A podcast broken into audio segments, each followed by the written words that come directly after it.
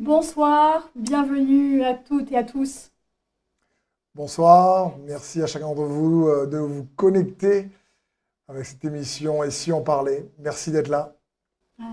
On a la grâce ce soir d'accueillir à nouveau les pasteurs Eric et Rachel Dufour. Bonsoir Eric et Rachel. Très heureux d'être avec vous. Très heureux d'être avec vous. Merci, merci beaucoup les amis.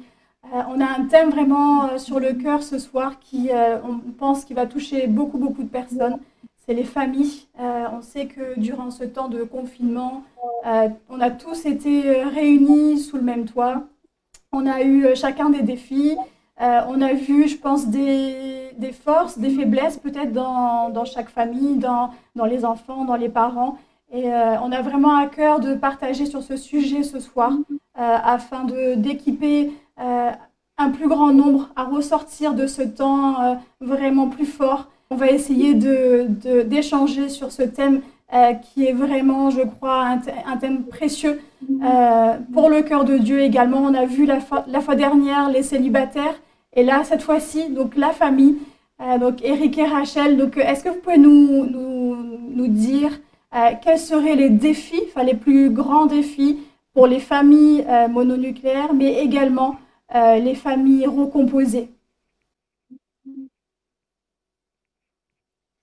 Donc en fait, c'est un thème tellement important qu'on est heureux d'aborder avec vous parce que les familles, nous croyons vraiment que c'est le cœur de Dieu en fait, et que à l'intérieur de la famille, on peut vivre, découvrir l'amour de Dieu. Il y a plein de défis puisque d'un seul coup, on se retrouve avec plusieurs personnes, plusieurs individualités ensemble.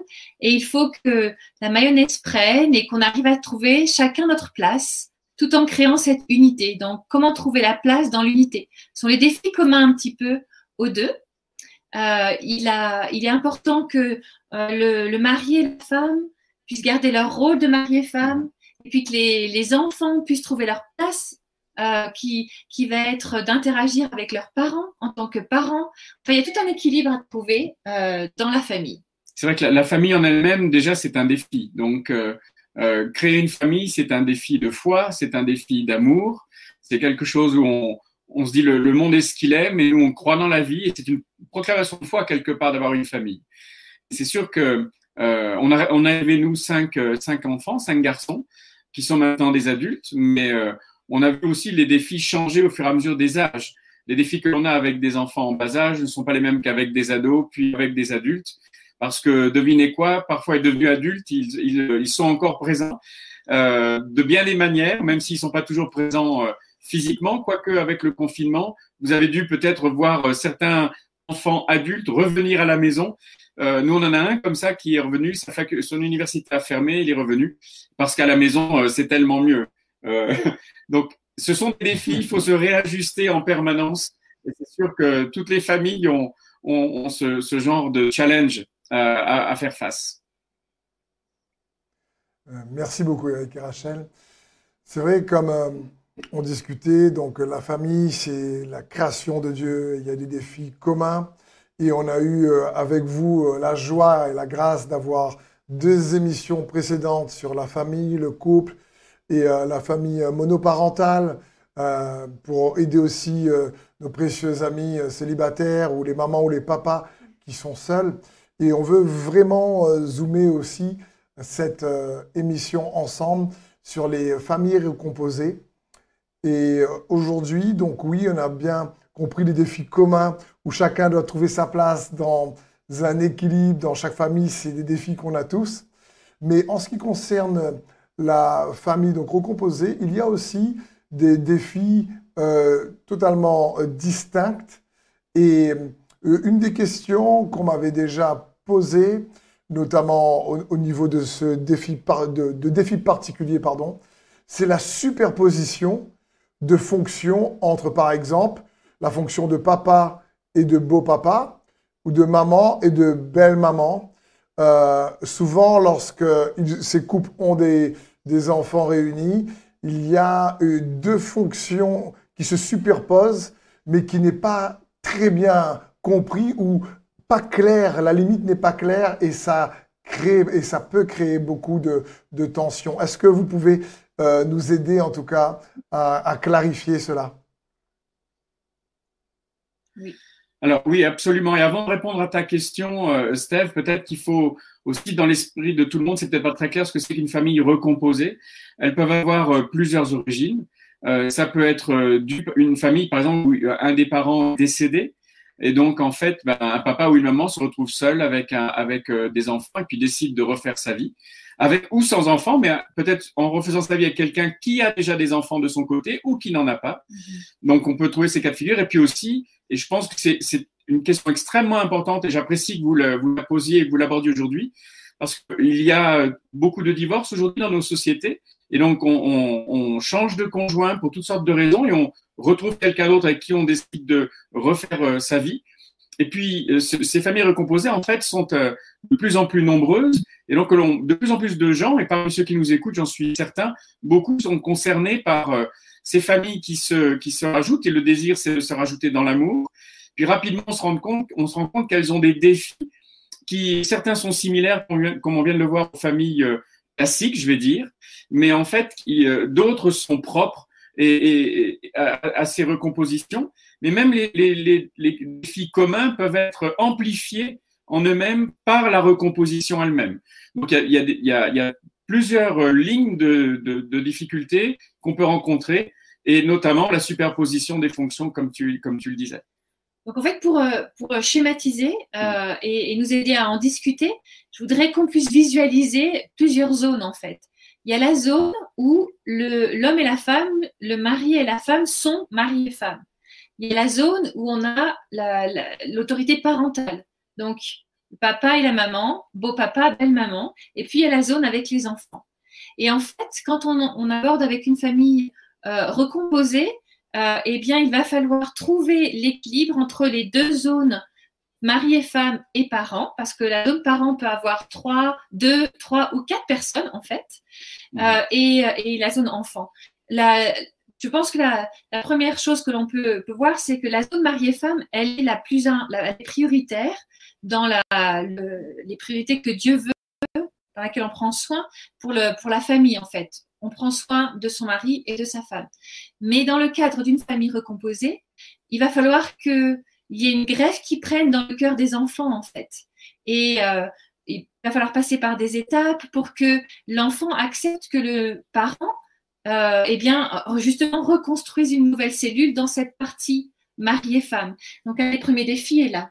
Donc, en fait, euh, pour souligner ce que Rachel dit, quand, on, quand on est avec des enfants euh, biologiques, on est d'office un papa ou une maman, mm-hmm. alors que dans cette circonstance-là, devenir un papa ou une maman pour les enfants de l'autre, ça se gagne en fait. C'est quelque chose qui va se conquérir, qui ne peut pas se commander, on peut pas dire du jour au lendemain, voilà, je suis ton papa ou je suis ta maman ou ta nouvelle maman, ton nouveau papa. C'est quelque chose qui va se, gagner en confiance.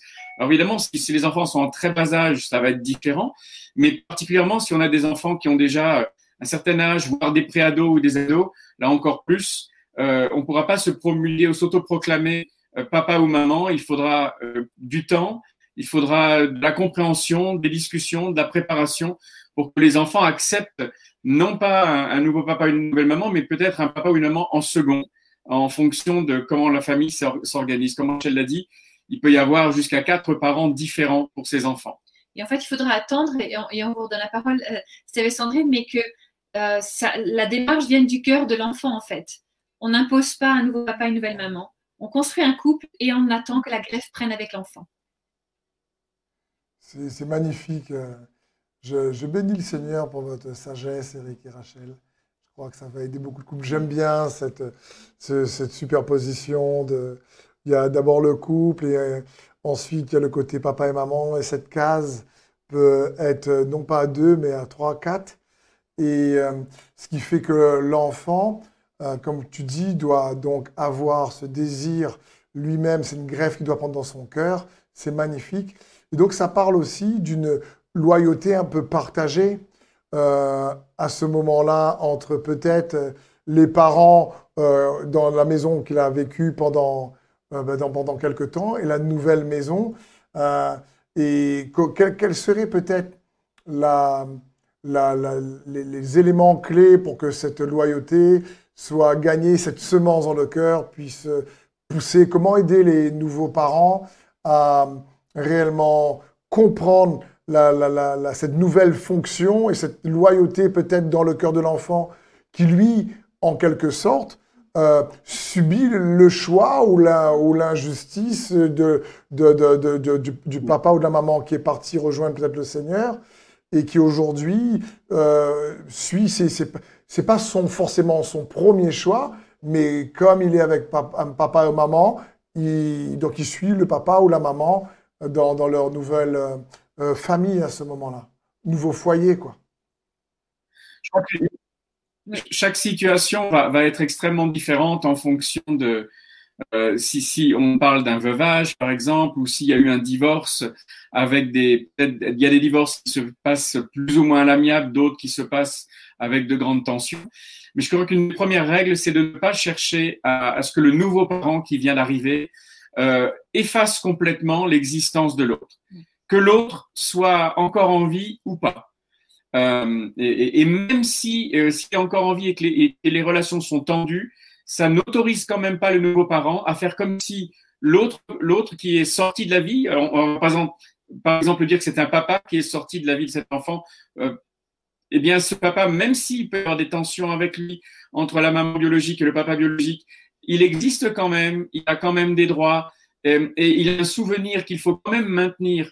Puis en, en, plus, il peut y avoir une garde partagée, il peut y avoir plein de, choses. Donc, euh, il faut absolument faire pour que l'enfant ne soit pas déchiré à cause de la déchirure de ses parents ou à cause d'un décès. Par exemple, si le papa est parti rejoindre le Seigneur, comme tu le dis, on, doit continuer de maintenir vivante sa mémoire dans le cœur de l'enfant, qu'il puisse continuer d'avoir un, rapport à son parent défunt euh, qui, soit, important parce que ça permet à l'enfant de se construire. Et donc ne jamais imaginer qu'en étant un nouveau parent, on va remplacer au point de d'effacer l'autre. Ce serait une grave erreur que de chercher à effacer l'autre. On vient s'ajouter en, en, en, surplus et on peut montrer à l'enfant aussi que c'est un, ça peut être une chance aussi. Ça peut être une, une, une, grâce d'avoir une personne en plus qui va participer à, à l'éducation de l'enfant. Vous savez, il y a un dicton qui, en Afrique qui dit que ça prend un village euh, d'élever un enfant. Alors là, on n'est on n'est pas à la taille d'un village, mais euh, si un, un, nouveau parent arrive, eh bien, ça peut être une opportunité pour l'enfant d'avoir un adulte de plus qui parle dans sa vie. Et puis on se positionne euh, au niveau de l'enfant et force, très souvent les enfants vont faire un traumatisme. Même si mhm. euh, les parents vont faire euh, le plus d'efforts possible, à l'amiable ou, ou, le plus, avec le plus de douceur possible, souvent les enfants se disent si mon parent est décédé, mon papa ou ma maman est décédé, c'est de ma faute. Euh, le divorce, c'est de ma faute. Donc, il y a un fort sentiment de culpabilité dans le cœur de l'enfant qui est très réel et pas, pas souvent exprimé, qu'il faut absolument qu'on prenne en compte, en fait. Parce que la façon avec laquelle l'enfant va vivre ce deuil, parce que qu'il y ait vraiment eu décès euh, ou qu'il y ait séparation, c'est un deuil de la famille comme il l'a connu. Donc, l'enfant va devoir traverser un deuil avant de pouvoir accepter le nouveau et s'installer dans une nouvelle réalité, ben, il se peut qu'il y ait des colères, des, rébellions, des, crises qui sont difficiles à gérer pour les parents. Pour, euh, et pour le nouveau conjoint et pour euh, les parents euh, qui, sont, qui ne sont plus ensemble, etc. Donc il va falloir être patient. Je pense que le, notre premier, notre grand mot à retenir pour la, pour la greffe qu'il doit prendre dans une famille recomposée, c'est la patience. La patience, l'écoute, et, et, la persévérance. et la persévérance et vivre la greffe au rythme de l'enfant. Après, on pourra discuter bien sûr de comment le couple se construit dans tout ça, parce qu'il y, a des, il y, a des, des, il y aura des, des, jalons à mettre en place au niveau du couple. Mais quand on se positionne au niveau de l'enfant, pour que la famille prenne, il faut que l'enfant euh, intègre et s'installe dans une nouvelle réalité, et ça va prendre du temps.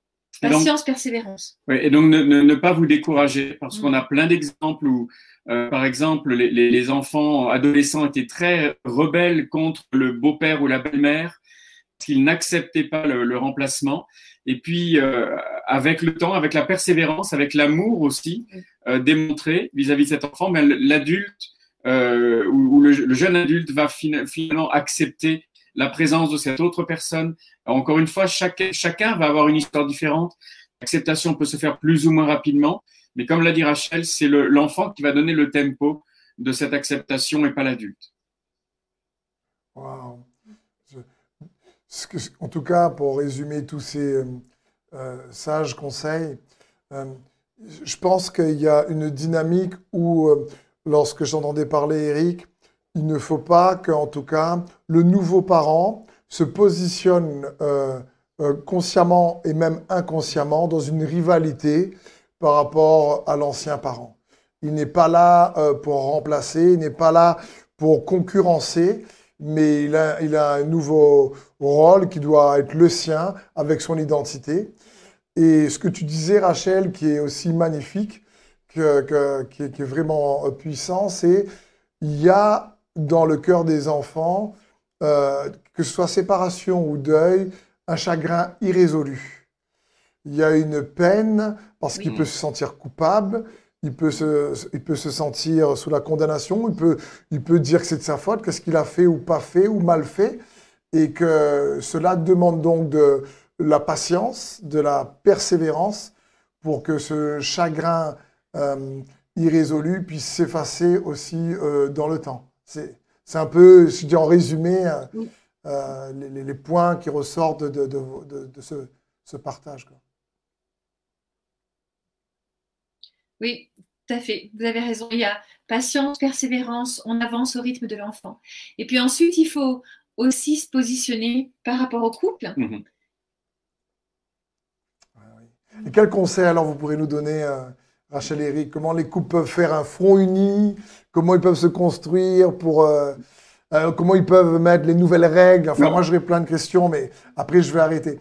Parce qu'il y a les amis sur Internet qui commencent déjà. Et n'hésitez pas d'ailleurs à poser des questions, des questions qui commencent déjà à arriver. Si c'est moi qui pose toutes les questions, c'est, j'arrête. c'est sûr que un, couple qui se recompose, soit après un, décès, soit donc après un veuvage, soit après un divorce, va déjà avoir des problèmes propres au couple. Parce que reconstruire un couple après en avoir eu un avant, c'est une montagne de défis. Mais dans le cadre de notre, de notre ministère, ce que l'on a vu quand on a aidé des couples qui étaient recomposés, c'est qu'en fait, la, la, source numéro un des tensions, mm-hmm. euh, c'était toujours la gestion des enfants. Euh, parce qu'il peut y avoir, euh, il peut y avoir un des, des époux qui n'en est pas eu et donc il, il, ou elle a géré les enfants de l'autre. Mais il peut aussi y avoir des enfants des deux côtés et donc il faut gérer les enfants des deux côtés. Et puis il peut y avoir une troisième sorte d'enfant, c'est un enfant commun ou des enfants communs qui viennent euh, remplir la fratrie et qui vont donc euh, euh, avoir un, positionnement aussi qui va être un peu différent, mais, il faut arriver à concilier l'ensemble. Et c'est vrai que souvent, les tensions dans les couples recomposés vont germer dans la gestion L'un va être plus dur dans l'éducation des enfants, l'autre moins. L'un va laisser passer quelque chose, l'autre pas. Et puis, on peut avoir peur de différences d'amour et de traitement, même si on ne le veut pas entre les enfants de l'un et les enfants de l'autre ou les enfants communs par rapport aux enfants qui n'étaient pas communs. Donc, on, l'imagine sans aucun problème, la complexité grandit au fur et à mesure. Donc, le, schéma avec la zone mari-femme et la zone parent, en fait, va être de une grande aide. Les décisions, les discussions, les tensions, euh, les désagréments, les désaccords, euh, tout, tout, cela, eh bien, ça doit prendre place dans la zone mari-femme, en fait. C'est ici qu'on va pouvoir discuter de, bah, écoute, tu as, été trop dur avec euh, mon fils, tu as été trop dur avec, pas assez dur avec ta fille, etc. Cette conversation, elle est à avoir dans la zone mari-femme, pas dans la zone où on interagit en tant que parent. Parce que sinon, c'est, les enfants sont très fins, très intelligents et ils vont trouver les failles entre les deux et euh, et ça va augmenter les tensions. Donc, important de, de, bien amener cette discussion dans la zone euh, mari et femme. Et puis, c'est vrai qu'il va falloir réécrire ce que l'on pense de l'éducation et de la façon avec laquelle on interagira avec les enfants et comment on crée la famille, parce qu'en fait, l'histoire euh, se compose et se décompose et se recompose. Et, et donc, peut-être qu'il va falloir assouplir des, des approches qu'on avait de l'éducation, parce qu'on fait, on met de l'eau dans son vin, si je peux dire ça. On met en, fait, on, mélange deux approches à nouveau. Quand on est dans une famille nucléaire, on a, on a le temps de la construire, l'approche parentale. Quand on est dans une famille recomposée, on en a déjà une et on la mélange cette fois-ci. Donc, il va falloir prendre le temps de faire des, des compromis euh, et puis euh, et, euh, et d'avoir de la souplesse en fait dans les, dans les règles que l'on va choisir. Et il peut y avoir des, des tensions. Par exemple, un conjoint peut dire là, tu as vraiment traité ton enfant durement ou pas, assez. Là, et là, c'est un premier sujet de tension. Mais ce qui est encore pire, c'est quand l'un des conjoints a repris, ou, ou en général, c'est dans ce sens-là que ça se passe, l'enfant de l'autre, mais pas le sien. Et donc là, euh, il peut y avoir une rébellion à la fois de l'enfant, mais aussi de l'autre parent, en disant mais tu n'avais pas le droit de, de, parler comme ça à ma fille ou mon fils, ou de t'en mêler, c'est pas ton problème, etc. Et donc, euh, et on imagine après, comme disait Rachel, s'il y a des enfants propres à ce couple, la, culture à recréer pour le, le, les enfants qui seraient issus d'eux-mêmes. Donc, c'est vraiment quelque chose dont il faut que vous parliez euh, en amont, comme Rachel l'expliquait, dans, ce secteur où l'enfant n'a pas à intervenir, afin que vous ayez fassiez front uni, parce que quel que soit leur âge, les enfants savent discerner le, les, les, les, fissures entre les parents dans l'éducation et ils vont toujours aller vers ce qui va les arranger. C'est humain, c'est normal. Donc, il ne faut jamais sous-estimer l'intelligence de, de, nos enfants à ce niveau-là, dans leur perception des émotions de leurs parents. C'est même si on ne dit rien, ils vont le sentir. Donc, ça, c'est sûr. Donc, à discuter ensemble, c'est un énorme défi. Et maintenant, il y a plein de familles qui y parviennent. Et avec l'aide de Christ, euh, je pense que vraiment le Saint-Esprit va être euh, un atout euh, dont on ne peut pas se priver oui. si on veut réussir une famille recomposée. Amen. Il euh, y, y, a quelque chose qui me vient justement dans les familles euh, recomposées et euh, les enfants qui ont une garde partagée, enfin les familles qui ont une garde partagée justement avec des fonctionnements totalement différents et des, des, atmosphères différentes, des règles différentes. Comment faire pour que hum, l'enfant, lorsqu'il revient dans l'autre famille, et que c'est des règles totalement euh, inverses. Comment faire pour s'adapter? Comment faire pour que l'enfant euh, ne soit pas déstabilisé? Comment faire pour qu'il il puisse lui-même s'adapter euh, aux, deux, aux deux endroits qui sont, qui sont différents? Ouais, Très bonne question. C'est une excellente question et ce sera compliqué parce que l'enfant aura deux, deux vies autonomes presque quelque part l'une de l'autre. On va, on va prendre un exemple cliché, mais il va y avoir un parent très laxiste puis un parent plus strict, eh ben, je pense qu'il faut. Euh, alors évidemment, le problème se pose toujours pour le parent plus strict, parce que quand l'enfant va chez l'autre, il a le droit de tout faire, il a le droit de regarder la télé jusqu'à minuit, euh, il a le droit d'avoir des, glaces devant la télé, et il, ne fait pas les tâches ménagères. Par contre, le parent qui peut être l'enfant le plus longtemps, lui, il ou elle est obligé d'imposer des règles. Donc je crois qu'il faut rester fondé sur ses valeurs. Euh l'enfant fera la différence avec le temps savez, les, cadeaux et, la facilité, ça, marche pendant un temps, puis après, l'enfant devenant plus adulte va apprendre par lui-même ou elle-même à faire la différence.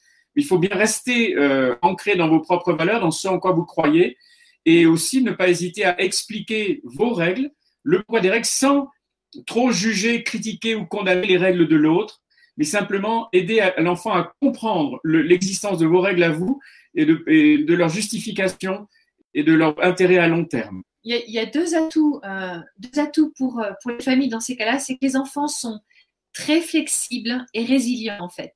Et ils vont, ils vont euh, s'adapter, changer, switcher, ils vont pouvoir le faire. Maintenant, c'est un très bon moyen de, leur, de leur enseigner le respect, le respect de l'autre méthode, comme tu viens de le dire, le respect de, ce que les autres font et de euh, tenir ferme, sur, euh, comme il l'a dit, tenir ferme, mais de les aider à voir que en fait, ben voilà, il y a une différence entre les deux, ça fait partie de leur réalité. Euh, entre parenthèses, il y a des enfants qui, qui en jouent, hein, bien sûr. Du coup, ils ont euh, l'autre l'autre papa, il a dit oui, alors euh, qui essaie de faire de, de, faire pression un petit peu et de de, de, jouer sur les deux tableaux. Donc, bien mettre la, la séparation, disant c'est comme ça là-bas et on le respecte. Ici, c'est comme ça, et revisiter les règles au fur et à mesure où les enfants grandissent, parce qu'il va falloir les, les adapter à leur âge, mais aussi les, les imprimer, les réimprimer dans leur, dans leur cerveau. Et puis moi, je vous conseille un petit... Euh, moi, on aime bien les, les symboles qui permettent à l'enfant de changer, comme par exemple bien un, un, une valise, un sac, un sac qui, qui veut dire bah, tu quittes ici et tu vas de l'autre côté, mmh. et puis tu reviens, et ben tu le sac on le range parce que le sac que tu utilises pour aller dans, dans l'autre famille, eh bien en fait il il, il a pas il a pas euh, lieu d'exister pour l'instant, tu es dans notre famille et ici c'est comme ça que ça se passe et voilà un autre sac, enfin trouver un objet par exemple ou une peluche que si les enfants sont petits des, objets qui vont pouvoir aider les enfants à, faire le transfert et la transition. La transition, merci, c'est la transition que je cherchais. la transition de l'un à l'autre. En fait, il faut soigner la façon avec laquelle on va transitionner l'enfant, essayer de le faire le plus intelligemment possible et dans le respect encore. Hein. Et euh, une dernière chose, euh, les, transitions entre les deux foyers ne vont pas toujours être simples. Il ne faut, pas non plus vivre dans la la land où, tout va être beau. Il y a des moments où vous serez découragé parce que vous construisez quelque chose où vous apprenez à l'enfant, puis c'est détruit euh, chez l'autre. quoi. Et donc, il y a des moments où même l'enfant préférera l'autre à vous et vous le fera savoir. Vous dira, ben, moi là-bas, je préfère parce que surtout quand on est au moment de la, préadolescence ou l'adolescence où il y a un, désir de s'affirmer chez, l'enfant qui n'est pas toujours stable. Et dans ces moments-là, bien, faut euh, euh, serrer les dents, continuer de, continuer de, respecter vos règles, respectez-vous vous-même, n'acceptez pas les choses que vous trouvez inacceptables simplement par peur de perdre l'enfant. Expliquez encore une fois et puis priez, demandez l'aide au Seigneur. Et une règle d'or, évitez autant que faire se peut la critique directe de l'autre parent. Parce que pour l'enfant qui n'a pas eu, lui, euh, le désir de choisir entre ses parents, c'est quelque chose qui est extrêmement douloureux parce qu'il aime l'autre, même si l'autre euh, a commis des, de grosses erreurs, euh, il ou elle est responsable du divorce peut-être, mais n'empêche que c'est le papa ou la maman. Et donc l'enfant, lui, on lui, a, on lui a imposé un choix. Et donc c'est extrêmement important de garder cette ligne, continuer d'expliquer vos, règles, euh, continuer de prier et de présenter cela au Seigneur et éviter au maximum la critique directe de l'autre parent. Amen. Donc, euh, ce qu'il y a, ce qui revient, Eric et Rachel, à nouveau, c'est vraiment être patient, ne, pas appliquer les règles trop vite, parce qu'on voudrait peut tellement que les enfants obéissent ou que les règles soient appliquées, en plus elles sont différentes dans les foyers, que essayer d'aller trop vite est plus, plus néfaste qu'autre chose et qu'il faut expliquer. J'aime bien aussi, Rachel, l'idée que tu dis de matérialiser avec un sac euh, et faire attention à la transition. Et, que même s'il y a une contre-vague, parce que y a, le, travail des uns et des autres peut-être se, détruise, mais de garder ses valeurs et, euh, et d'essayer d'appliquer en tout cas ces valeurs avec patience et douceur, parce qu'il y a beaucoup de peines de part et d'autre qui euh, sont là, et que du coup, il faut, avec l'aide de, Christ et, sa sagesse, j'aime ce passage dans les Écritures qui dit, c'est par la sagesse qu'une maison s'élève et par l'intelligence qu'elle s'affermit. Euh, je pense que tous ces conseils sages, notamment de la patience, pas appliquer les règles trop vite, la manière d'exercer l'autorité doit être concrète, habile, patiente, euh, pour considérer également les, peines de tout un chacun. Donc, euh, c'est vraiment magnifique. Je pense qu'on a pas mal d'interactions et euh, je sais que beaucoup de familles sont touchées par ce que vous dites parce que c'est des clés. Eric et Rachel, j'aurais aimé appeler TF1 et dire passez l'émission, s'il vous plaît, avant ou après le journal.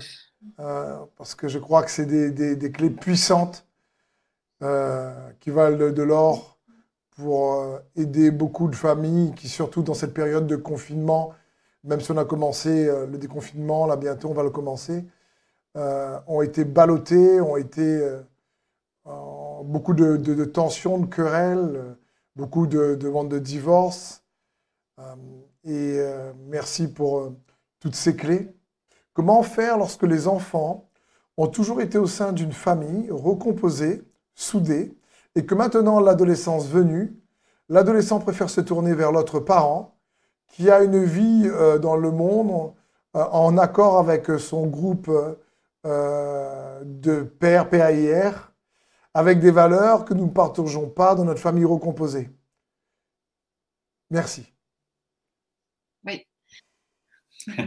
Le passage de l'adolescence, c'est toujours délicat. Je vais vous donner une autre image pour, pour visualiser ça et je pense qu'elle s'applique à, l'adolescence en général, famille nucléaire et recomposée.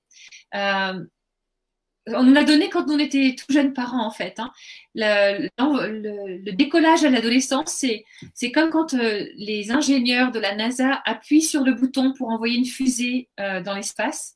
En fait, tout le travail de préparation et tous les, calculs, tous les calculs, toutes les petites années où les enfants sont plus facile en fait en général.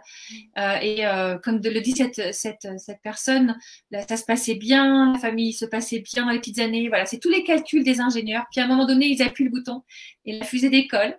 Et puis elle passe dans une zone, de, un trou noir, pendant laquelle en fait plus personne n'a de contact avec la fusée. On ne sait pas où elle est. Elle est dans le trou noir et c'est pour l'adolescence, c'est le moment où l'adolescent va en fait euh, construire sa, euh, sa personnalité, sa personne en tant qu'adulte.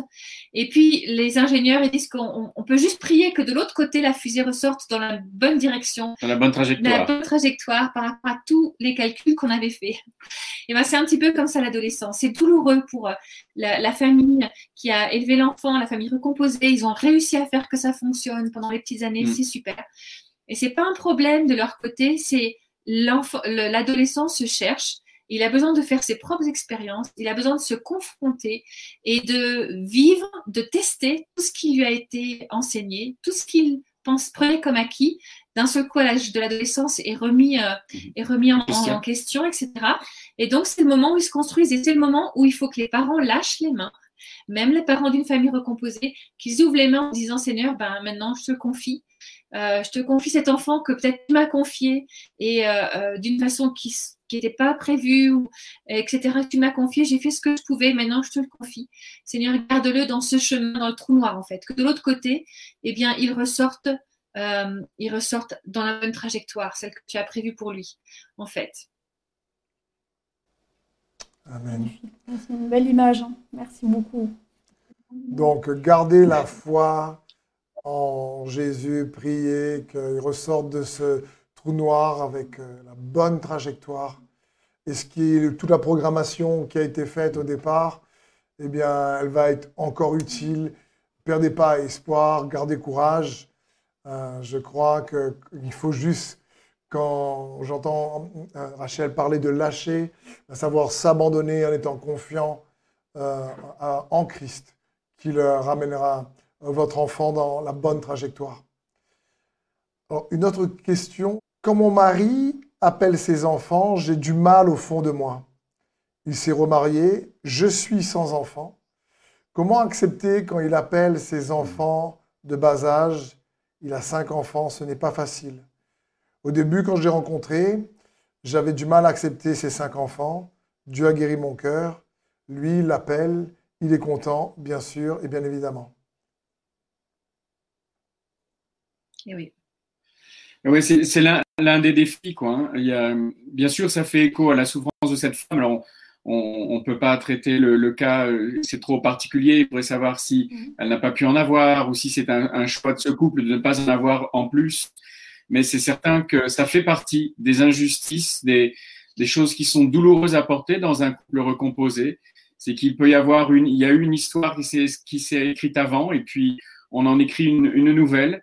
Euh, de la patience. Et comme, comme on le disait tout à l'heure pour les, pour les enfants, c'est de la patience, de la foi et de se dire Seigneur, euh, tu, tu vois où je suis. Il y a, dans la Bible des, des, familles qui étaient euh, euh aussi en, souffrance et je pense notamment à, à, la, à la famille de, de la maman de, du, prophète de Samuel qui, qui va venir pendant, pendant plusieurs années au temple et répandre son cœur devant Dieu. Elle ne pouvait pas avoir d'enfant et elle, elle suppliait le Seigneur d'intervenir et l'autre femme euh, de ce même homme, eh bien, se moquer d'elle en permanence, euh, lui disant mais tu, en, gros, tu vaux rien parce que toi, moi j'ai des enfants, toi t'en as pas. La Bible parle de ce genre de souffrance et ce n'est pas quelque chose de nouveau, même si notre société a des, a des, euh, des familles qui se construisent d'une manière relativement nouvelle, mais cela a quand même existé même dans le passé. Donc je pense que trouver de la force dans, dans, dans l'écriture, dans, dans les textes où on voit que Dieu entend la prière de celle qui n'a pas d'enfant, qu'il est auprès d'elle, et qu'il euh, il comprend son cœur, il peut lui en donner, il peut combler son cœur d'une autre manière. Mais c'est sûr que c'est une, c'est une souffrance et je pense que j'encourage cette femme à dialoguer avec son mari, à ce qu'elle puisse dire, mais tu sais, quand tu appelles tes enfants, voilà ce que, pas pour montrer du doigt, pas pour dire, pas pour l'accuser, mais pour qu'elle dise simplement voilà ce que, ce qui, moi, il se passe dans mon cœur, voilà ce que je ressens. Et que tous les deux puissent en parler, que ce soit surtout pas un sujet tabou, qu'ils se disent pas, euh, euh, qu'elles disent pas, je, vais éviter d'en parler pour pas le blesser ou pour pas moi avoir mal. C'est le meilleur moyen de créer un tabou. Et, ça, c'est très nocif pour le couple. Il faut arriver un jour après, avoir prié à dire, j'ai besoin de te parler de quelque chose parce que ça crée une souffrance en moi et puis ça va ouvrir un dialogue, et peut-être que le mari n'en est absolument pas conscient, et, euh, et qui s'en est jamais rendu compte. Euh, mesdames, vous savez, des fois, les hommes ne sont pas aussi sensibles que vous émotionnellement, et donc vous avez besoin de les aider un petit peu. Et euh, peut-être que ça ouvrira sans doute d'ailleurs une, discussion, un changement de comportement. S'il y a de l'amour dans le couple, ça emmènera un changement de comportement, c'est certain. Une bonne question dans cette conversation va être de, discuter de quoi cette, dame a besoin euh, quand son mari appelle. Donc avant, après, peut-être qu'elle a besoin que son mari la prenne dans les bras avant d'appeler, pour qu'il lui rappelle ben euh, qu'il l'aime, etc. Donc voilà, de quoi j'ai besoin dans ces moments-là? Encore une fois, on, comprend la souffrance et puis comment est-ce qu'on peut faire pour qu'elle euh, elle soit changée en joie? Parce qu'après tout la relation peut évoluer et, les choses peuvent changer. Et le mieux, le plus on en parle, moins on, les isole en les tabouisant, comme Eric dit, eh bien, le, plus il y a de l'espoir de voir la situation évoluer. En, parler, c'est la première étape vers, vers, une guérison par rapport à cette situation. Donc, euh, je crois que ça va énormément l'aider. On a une autre question, si tu l'as posée. Il y a Marie-Claire qui euh, nous dit qu'elle a perdu sa fille il y a un an de ça. Donc, sa fille est décédée. Euh, et qu'elle a eu l'autorité parentale de sa petite fille et que c'est pas facile pour elle de l'élever, euh, d'autant plus qu'elle est adolescente, elle a 15 ans, et elle demande comment faire pour l'aider. Là on, est dans des, traumatismes multiples. Déjà, on a compassion avec Marie-Claire de perdre un enfant. C'est le, la langue française n'a même pas de mot pour désigner le statut d'un parent qui a perdu un enfant, tellement le traumatisme est grand. Donc, c'est déjà un deuil à traverser pour vous et puis un deuil à traverser pour, euh, pour votre petite fille, si je comprends bien, qui, euh, qui a perdu sa maman. Donc c'est certain que euh, de la patience et de l'amour vont être absolument nécessaires et, comme on l'a déjà dit auparavant, en plus dans le cas du deuil, il va y avoir un, cycle chez cette petite fille, comme chez vous d'ailleurs, où, d'abord on argumente avec Dieu, puis après on, on, est en colère et puis on, on, va finir par se résigner, puis il va falloir trouver les, moyens de, rebondir et de continuer de vivre. Parce qu'il faut vous battre aussi pour cet enfant qui a, besoin de trouver de nouveaux repères, mais euh, il, sans aucun doute, il y a dans son cœur euh, de la rébellion, de l'incompréhension, de, l'injustice.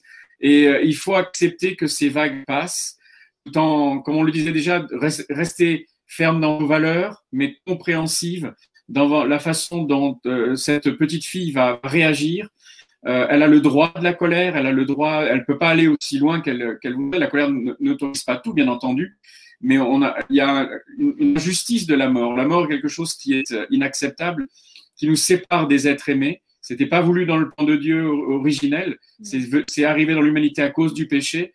Et être séparé de quelqu'un qu'on aime, ne plus pouvoir bénéficier de sa présence, c'est extrêmement douloureux, surtout quand on est à l'âge où on se construit en tant qu'adulte.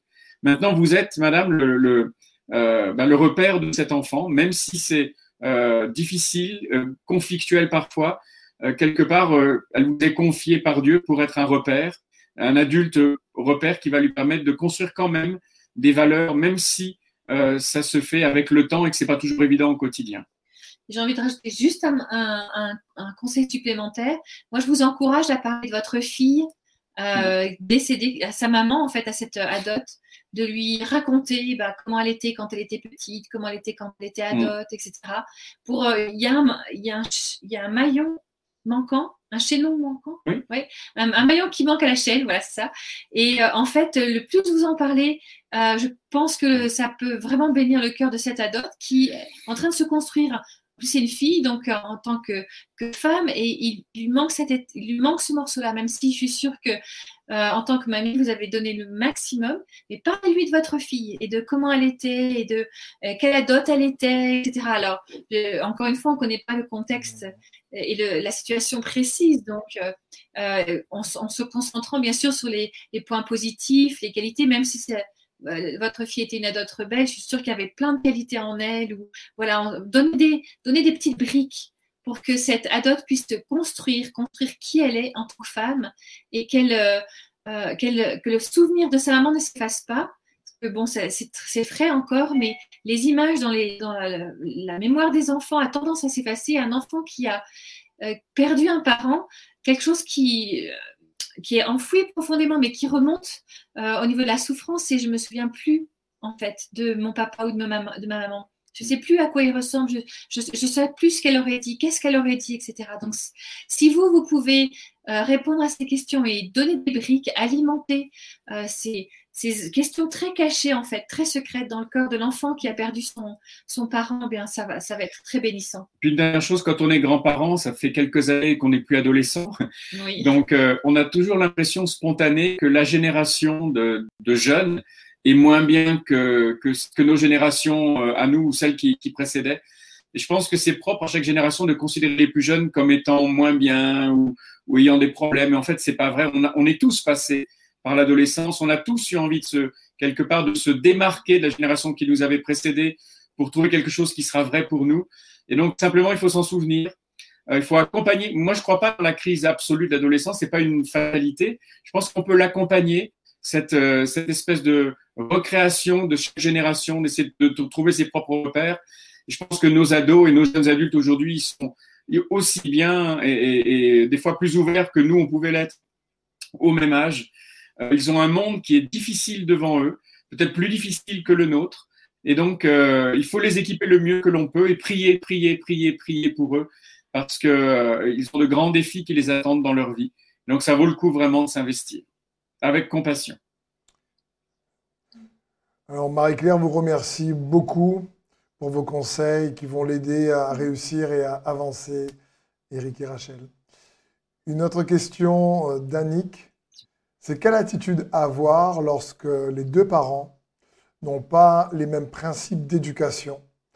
Un est plus souple, l'autre est plus dans le monde. Oui, on, a déjà un petit peu répondu à cette question tout à l'heure, mais c'est sûr que ça va être le grand défi, trouver un équilibre entre les deux mondes. Euh, la règle d'or, c'est euh, expliquer quelles sont les raisons pour lesquelles vous croyez dans les valeurs qui définissent votre éducation et l'éducation que vous voulez transmettre à cet enfant. Euh, l'un est plus souple, l'autre l'est moins, mais c'est la vie tout simplement. Euh, parfois, certains parents qui ont moins de temps vont essayer de se racheter, de se rattraper en offrant plus de cadeaux, par exemple. C'est quelque chose que l'on entend souvent. Et c'est vrai que des enfants peuvent être sensibles aux cadeaux par rapport à la discipline où il faut faire les tâches ménagères. Euh, le cœur d'un enfant va spontanément aller vers le cadeau plutôt que la tâche ménagère. Hein. On est tous comme, comme ça, à, quelques exceptions près. Donc simplement, euh, expliquer, expliquer euh, les raisons de vos valeurs, les raisons de vos positions, et sans critique amère ou acerbe contre ce que l'autre parent a choisi de faire. Et quelque part, faites confiance à votre enfant, parce qu'avec le temps, même si c'est pas toujours évident, même si c'est pas toujours visible, avec le temps, quand on sème de bonnes graines, elles finissent par germer pour produire du bon fruit. Et c'est une question de foi. Il faut arroser par la prière. Il faut arroser par la prière et rester euh, euh, ferme dans vos convictions, euh, tout en sachant qu'il faudra avoir une plus grande souplesse dans la mesure où l'enfant est exposé à une autre forme d'éducation quand il est chez l'autre parent.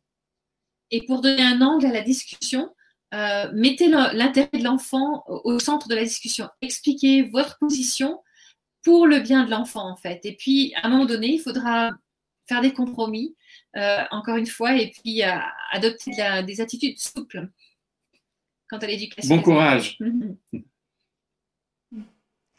Alors, merci les amis. Notre question, quel conseil pourriez-vous donner pour que chaque membre d'une famille recomposée puisse trouver sa place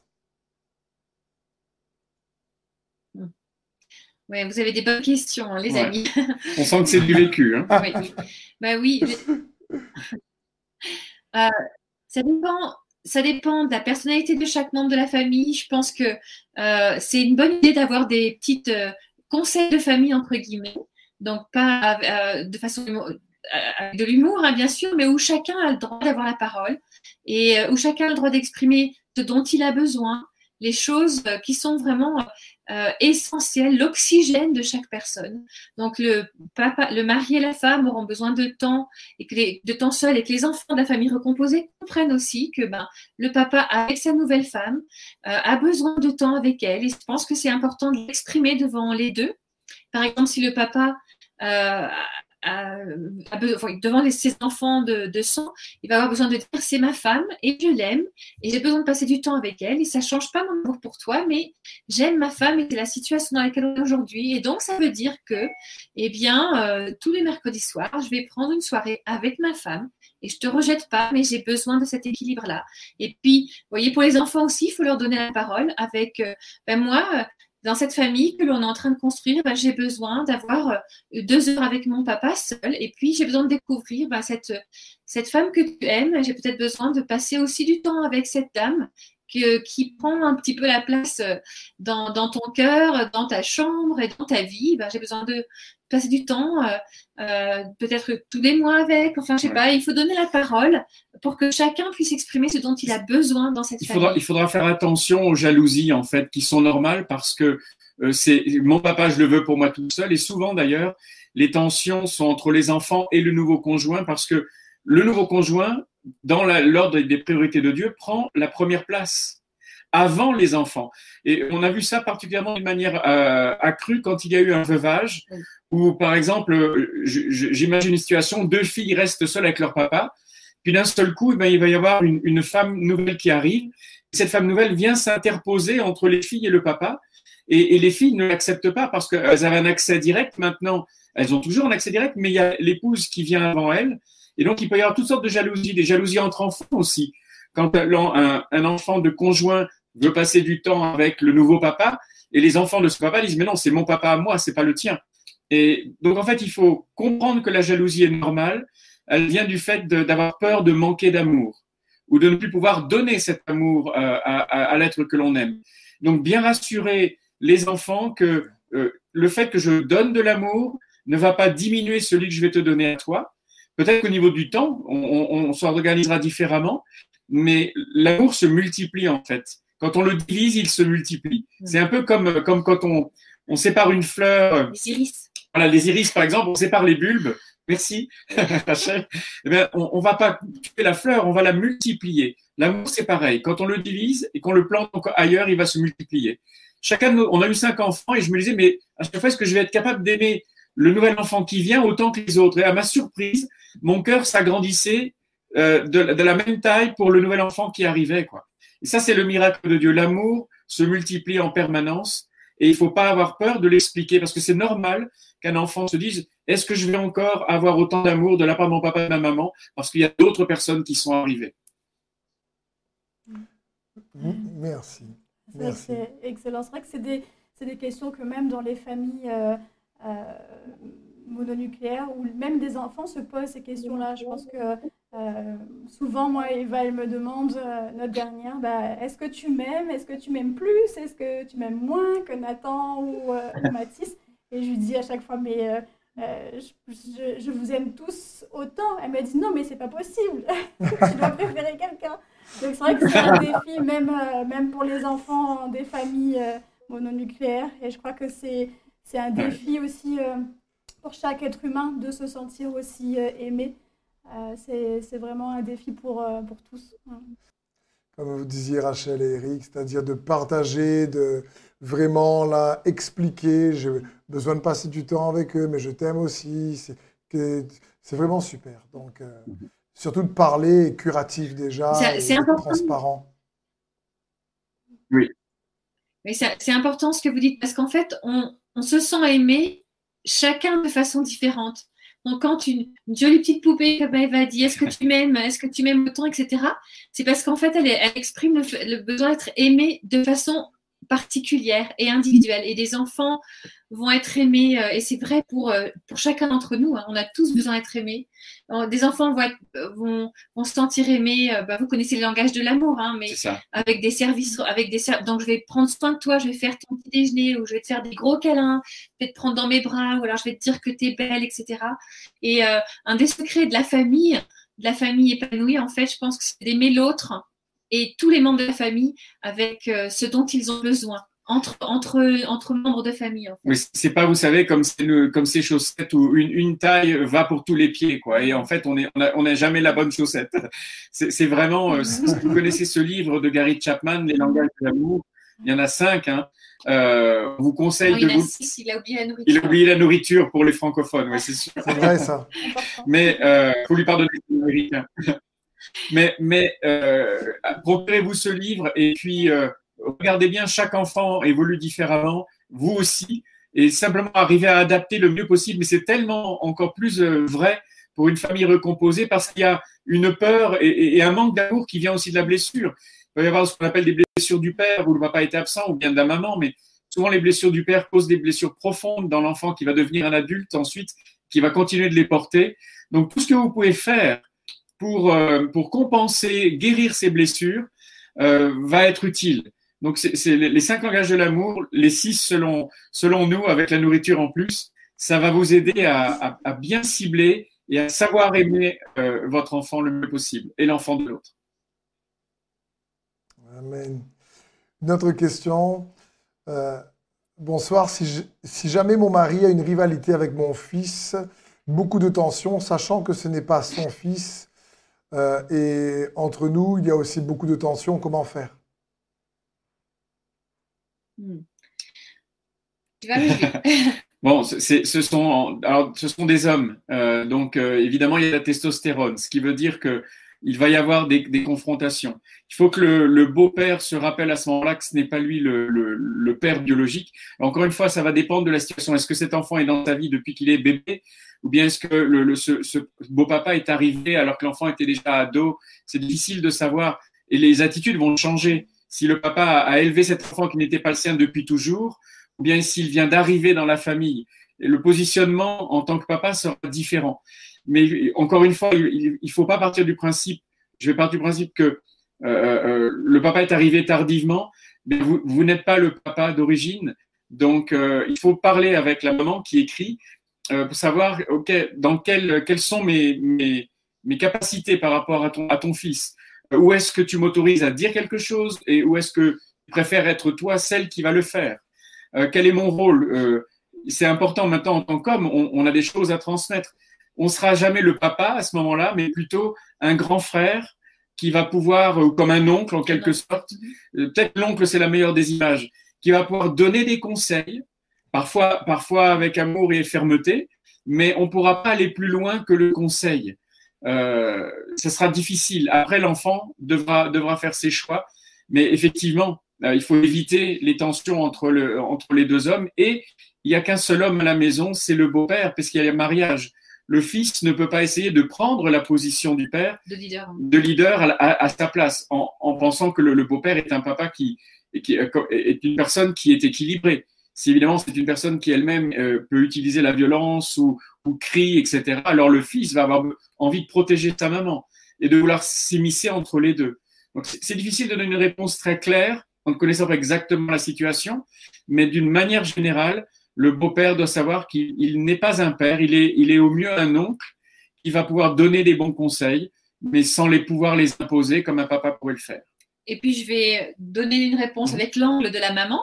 Cette fois-ci, bien sûr, on, sort de notre équation euh, la, potentialité d'un danger entre, avec le beau-père et le père. Hein. Donc on élimine dans la, réponse la potentialité d'un danger.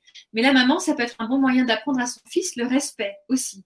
Euh, de l'homme et, de, de l'autre, le respect de l'autre, tout simplement. Donc, euh, se positionner euh, pour, le, pour le mari, pour l'homme de la famille en tant que oncle, dans sa position, et la maman apprendre à son fils le respect aussi, même si il, y a, il y a de la rébellion et des tensions, parce que ben, cet homme-là a pris la place de son père, et dans la vie d'un garçon et d'un homme en construction, c'est extrêmement difficile à vivre. Merci beaucoup. Notre question de Cédric. Comment un beau-parent peut-il faire pour éduquer l'enfant de son conjoint ou sa conjointe euh, si celle-ci est rebelle? C'est un peu euh, comme la même question qu'on vient de, que vous venez de répondre. Je vais rephraser la question. Comment est-ce qu'un beau-parent peut faire pour aimer l'enfant de son conjoint aimer l'enfant de son conjoint. L'éducation va passer par l'amour ici. Et, euh, la, conversation va devoir prendre place entre eux deux en tant que mari et femme. Et moi, je vais encourager ce beau-parent à, aimer l'enfant de, sa femme. Trouver ce qui, ce qui euh, pour cette jeune fille, ce qui lui plaît, trouver qu'elle est, on parlait de langage de l'amour tout à l'heure, essayer de venir sur son terrain à elle, de s'intéresser à ce qui lui plaît, elle, l'enfant, et, euh, et d'essayer de faire le pas, le, premier pas, le deuxième, le troisième peut-être, jusqu'à jusqu'à ce que l'enfant voit que vous faites des efforts pour l'aimer, pour la comprendre. Et euh, elle le mérite sans doute pas toujours, elle est sans doute pénible, elle est sans doute injuste. Tout ça, c'est sans doute vrai, mais c'est vous l'adulte. Et donc, essayez de faire des pas vers le, cet enfant qui, qui a l'air rebelle, euh, mais qui peut-être est simplement en train de crier son manque d'amour et son besoin d'amour. Il mm. faut se souvenir que, d'une manière très, très, très générale, hein, dans, dans, on va dire de 0 à 12, c'est la maman qui a le rôle le plus, le plus constructeur de l'individu.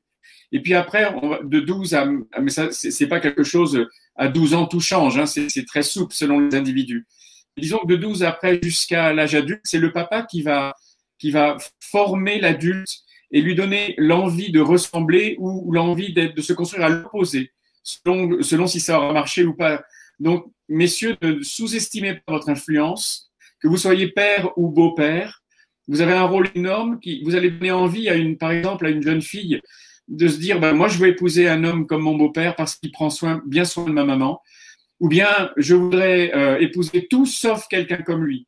Et pour un fils, ce sera, je veux être comme mon papa était parce qu'il a, il a mis les valeurs que je veux, suivre, ou bien alors je serai tout sauf lui. Donc attention euh, à votre rôle, prenez-le à cœur. Et comme Rachel le disait, notre première responsabilité, c'est d'aimer pour comprendre. Et puis j'ai envie de, vous encourager, ceux qui sont beaux-parents dans cette situation-là, à, à, prendre euh, ce défi en fait de la conquête du cœur de l'enfant comme un comme un, un, cadeau que Dieu vous donne en fait. Ça c'est pas c'est pas de l'acquis comme quand on a un enfant naturel parce que ça c'est on l'aime euh, voilà c'est naturel et mais quand c'est quand on est dans la position de vos parents bah, c'est un cheminement en fait euh, jusqu'à ce qu'on puisse conquérir le cœur de cet enfant et puis prendre une place qui sera celle qui voudra bien nous donner qui sera la nôtre en fait, mais qui, qui sera aussi constructrice pour, euh, pour cet enfant. Donc vous avez un rôle hyper important, les beaux-parents. Le rôle d'aimer et de, leur montrer que ben, une seconde sens c'est possible, que, que Dieu restaure, que, que, qu'avec Dieu, ben, l'amour peut gagner, même dans une situation compliquée. On croit vraiment que d'un mal, Dieu peut, peut vraiment faire un bien et amener une, richesse euh, de complexité familiale Dieu peut en tirer une richesse qui va équiper l'enfant euh, pour, pour sa vie d'adulte. C'est une collaboration, mais je crois que Dieu peut transformer le mal en bien et en faire une richesse. Amen. C'est ce qu'il peut faire. Le temps passe tellement vite et c'est tellement agréable de vous écouter, Eric et Rachel. Donc je vais juste euh, euh, poser une dernière question. On ne pourra pas répondre aux autres questions. Désolé pour euh, tous nos amis internautes, mais je crois qu'il y a eu tellement de conseils euh, également pertinents, sages et, à propos par rapport à des situations concrètes dans cette émission que je vous encourage à réécouter l'émission et à prendre des notes dans la prière par rapport à ce que Dieu peut vous donner euh, pour l'adapter à votre propre situation. Mais la dernière question, c'est d'après vous, quelles seraient les richesses de vivre en famille recomposée? Hmm. Ah, c'est une super question. Je crois que c'est vraiment une très très belle manière d'amener la conclusion euh, sur cette émission. Ben, comme je disais, je pense que, vous savez, ce proverbe africain que je citais tout à l'heure, ça prend un village d'élever un enfant. Eh bien, une famille recomposée peut amener cette richesse euh, avec la grâce d'amener plusieurs types d'éducation, plusieurs personnalités qui vont y participer et, et, agrandir en fait la compréhension du monde pour l'enfant, pour l'adulte qui, est en, construction euh, chez l'enfant, l'adolescent. Euh, savoir que plusieurs points de vue sont possibles, savoir que plusieurs personnalités sont possibles. Et euh, j'imagine pour certains qui ont quatre parents, bon, alors c'est sûr que c'est plus complexe à gérer. On va, va pas se, mentir, hein, mais ça peut tourner en, un jeune adulte extrêmement riche dans sa compréhension des individus, des relations entre individus, dans ses capacités sociales, parce que justement, il aura une force pour euh, euh, faire face à des situations diverses et variées qu'un enfant qui aura eu simplement, je dirais, une vie normale, entre guillemets, aura peut-être plus à apprendre une fois adulte. Eh bien, cet, euh, jeune adulte de famille, issu de famille recomposée aura déjà acquis cela dès les premières années, je dirais, dès que sa famille s'est retrouvée recomposée. Alors, je pense que c'est quelque chose qui, qui peut devenir une, force pour la vie de l'adulte. J'ai envie de dire, c'est la, la, création d'un nous, c'est la création d'un nous mm. qui va être choisi, construit, euh, mis à l'épreuve et puis finalement euh, adopté et puis euh, accueilli. Donc c'est là, c'est pas un nous spontané, mais c'est un nous qui va être désiré et, et investi en fait avec euh, l'amour de, de, de, tous les côtés. Et, et un apprentissage aussi sur la, ce qu'est l'amour. En fait, l'amour, ça s'apprend, ça se construit, ça se veut, ça se choisit. Euh, ça se choisit. Il y a des hauts et des bas. Et si, si l'enfant s'en sort, il aura des blessures comme tout le monde, mais je crois que vraiment il sera outillé et armé pour faire face à un monde qui, qui nous dit des fois que l'amour, ça se reçoit magiquement, alors que c'est pas vrai. Euh, ces enfants-là le, le, sauront depuis longtemps. en, en, espérant qu'ils construisent eux-mêmes des couples qui soient forts et des familles qui soient heureuses. Amen. Amen. Alors, comme je disais à tous nos amis internautes, on est sur la fin de l'émission. Euh, désolé, on ne va, pas pouvoir répondre encore à toutes. Euh, vos questions, mais je crois que euh, en la puissance de la prière, je crois que, comme on a dit au long de cette émission, et que Eric et Rachel n'ont pas cessé de le répéter, c'est qu'il faut faire confiance en Dieu. Et par la prière, il va nous aider. Donc pouvez-vous, s'il vous plaît, euh, pour conclure, Eric et Rachel, prier pour nous, nos amis auditeurs, et particulièrement pour les familles qui se trouvent dans cette situation, s'il vous plaît. Avec grand plaisir. Seigneur Jésus, nous voulons te remercier déjà pour le cœur de Steve et Sandrine d'avoir euh, choisi d'aborder cette question tellement importante. Tellement de gens sont concernés, soit pour leur couple, soit parce qu'ils ont grandi dans ce genre de famille eux-mêmes. Seigneur, merci pour les familles recomposées.